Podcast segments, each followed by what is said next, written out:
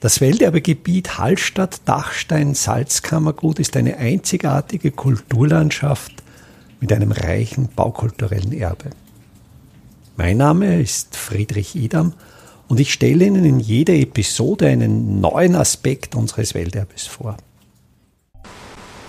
Der Schwachpunkt der Soleleitung war der Talübergang über den Goserbach, dort wo der Goser Bach in den Hallstätter See einmündet in der Goser Mühle. Dort verläuft die Talschlucht des Goserbachs quer zur Richtung des Soleleitungswegs. Ursprünglich wurde dieses Problem so gelöst, dass die Leitung einerseits vom südlichen Hang her den Hang hinuntergeführt wird und dort, wo wir jetzt stehen, mit einer relativ niedrigen Brücke mit etwa 10 Metern Höhe über den Großerbach geleitet wurde und am nördlichen Hang nach dem Prinzip der kommunizierenden Gefäße die Leitung wieder aufstieg. Natürlich ergibt sich hier, wir haben etwa Höhen von 30 Metern, das heißt ein, ein Druck von etwa 3 Bar, welcher für die Holzrohre aber sehr, sehr schwer bewältigbar wurde. Die Holzrohre wurden mit eisernen Reifen umwehrt, um so den Druck standhalten zu können, aber diese Rohre platzten dennoch immer wieder aus und es kam immer wieder zu massiven Verlusten von Sohle. Wobei man so klug war natürlich am südlichen Ende eine große Sulzstube, also einen großen Sohlebehälter zu bauen. Sobald es ein technisches Problem gab, wurde die Leitung abgesperrt und die Sohle floss in dieses Auffangbecken, bis die Leitung wieder repariert wurde. Äh, das Problem verschärfte sich zur Mitte des 18. Jahrhunderts. Zur Mitte des 18. Jahrhunderts brannte die Hallstätter Saline im Markt ab und aus verschiedenen Überlegungen, diese Überlegungen werden in einer eigenen Sendung dargestellt, kam man zu dem Schluss, die Saline in Hallstatt nicht ganz aufzulassen, aber die Salzproduktion in Hallstatt deutlich zu reduzieren. Das Problem, das daraus entstand, war, dass man wesentlich größere Sohlemengen nun von Hallstatt nach Ebensee leiten musste.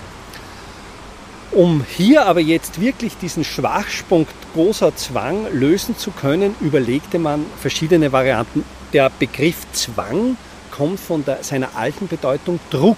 Das heißt, weil in diesen kommunizierenden Gefäßen die Sohle unter Druck stand, unter Zwang, ist heute immer noch der alte Name für die neue Talübersetzung vorhanden. Äh, ich hatte das Glück im Hofkammerarchiv in Wien diese verschiedenen Varianten, die überlegt wurden, in Form schriftlicher Dokumente zu finden. Und es war spannend, wie man zur Mitte des 18. Jahrhunderts schon genau kaufmännisch kalkuliert hat. Es gab nämlich eine Variante, wo geplant wurde, beziehungsweise wo die Kosten erhoben wurden, wenn man vom südlichen Beginn der Schlucht mit einem sehr geringen Gefälle mit der Sohleleitung ins Gosertal hineingeht und zwar so weit, bis dann der Goserbach ein Niveau erreicht hat, wo man mit einer relativ niederen Brücke hinein kann und dann am nördlichen Gegenhang wieder herausfährt und dann wieder in die bestehende Sohleleitung einbindet. Das wurde genau kostenmäßig jenen Kosten gegenübergestellt, die die Errichtung der Brücke kostet. Und es war aus rein kaufmännischen Überlegungen, entschied man sich hier für die Brücke. Wir sehen hier wirklich beeindruckende Pfeiler in Form von Pyramidenstumpfen, die wirklich kühn in den Himmel aufragen.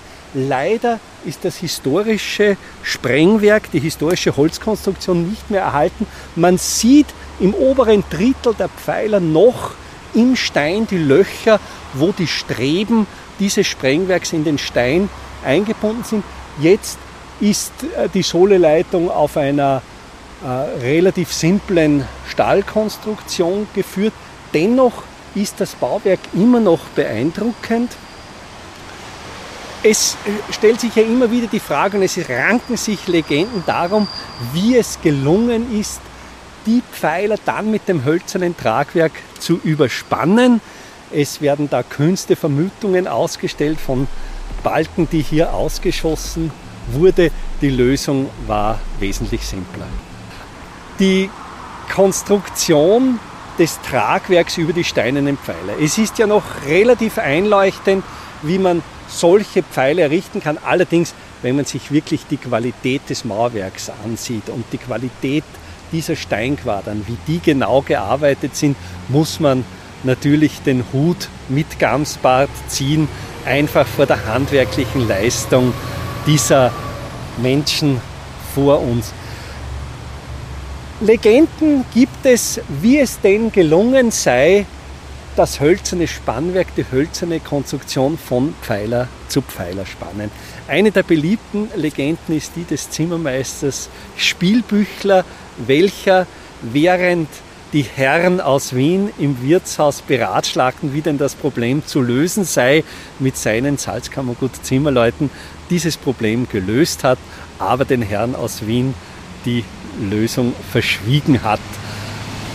Ich glaube, das ist eine schöne Legende, die einfach entstanden ist, um den doch nicht so beliebten Herrn aus der damaligen Reichshaupt- und Residenzstadt eines auszuwischen und das eigene Selbstbewusstsein damit zu stärken. Äh, ich denke, die Lösung sieht wesentlich einfacher aus. Äh, wenn man sich das Gewicht der Quadern berechnet, welche im obersten Bereich der Pfeiler verarbeitet werden, kommt man hier etwa auf Massen von 400 bis 500 Kilogramm. Äh, diese Steine wurden klarerweise mit Flaschenzügen von unten nach oben befördert. Wenn man sich äh, das Gewicht eines dieser schweren Enzbäume anschaut, ist man etwa bei 10 Kilonewton, also eine Masse von etwa 1000 Kilogramm, sodass es durchaus logisch und einleuchtend erscheint, dass dieser Enzbaum zuerst unten am Fuß der Pfeiler horizontal aufgelegt wurde und dann mit den beiden Flaschenzügen, welche jeweils oben am Pfeiler standen, einfach seine horizontale Lage beibehaltend nach oben gezogen wurde und dann einfach auf den Pfeiler aufgelegt wurde. So scheint das Rätsel leichter gelöst. Ursprünglich waren dann auch noch über jedem Pfeiler ein Häuschen, das mit Schindeln gedeckt war, um einfach auch die Mauerkrone des Pfeilers vor Witterungseinflüssen zu schützen. Dieser großer Zwang als technisches Bauwerk wurde aber auch von sehr vielen Künstlern rezipiert. Man findet sehr, sehr schöne Darstellungen aus dem 19. Jahrhundert, wo immer wieder dieser Gosa-Zwang als technische Meisterleistung dargestellt wird und bestaunt wird.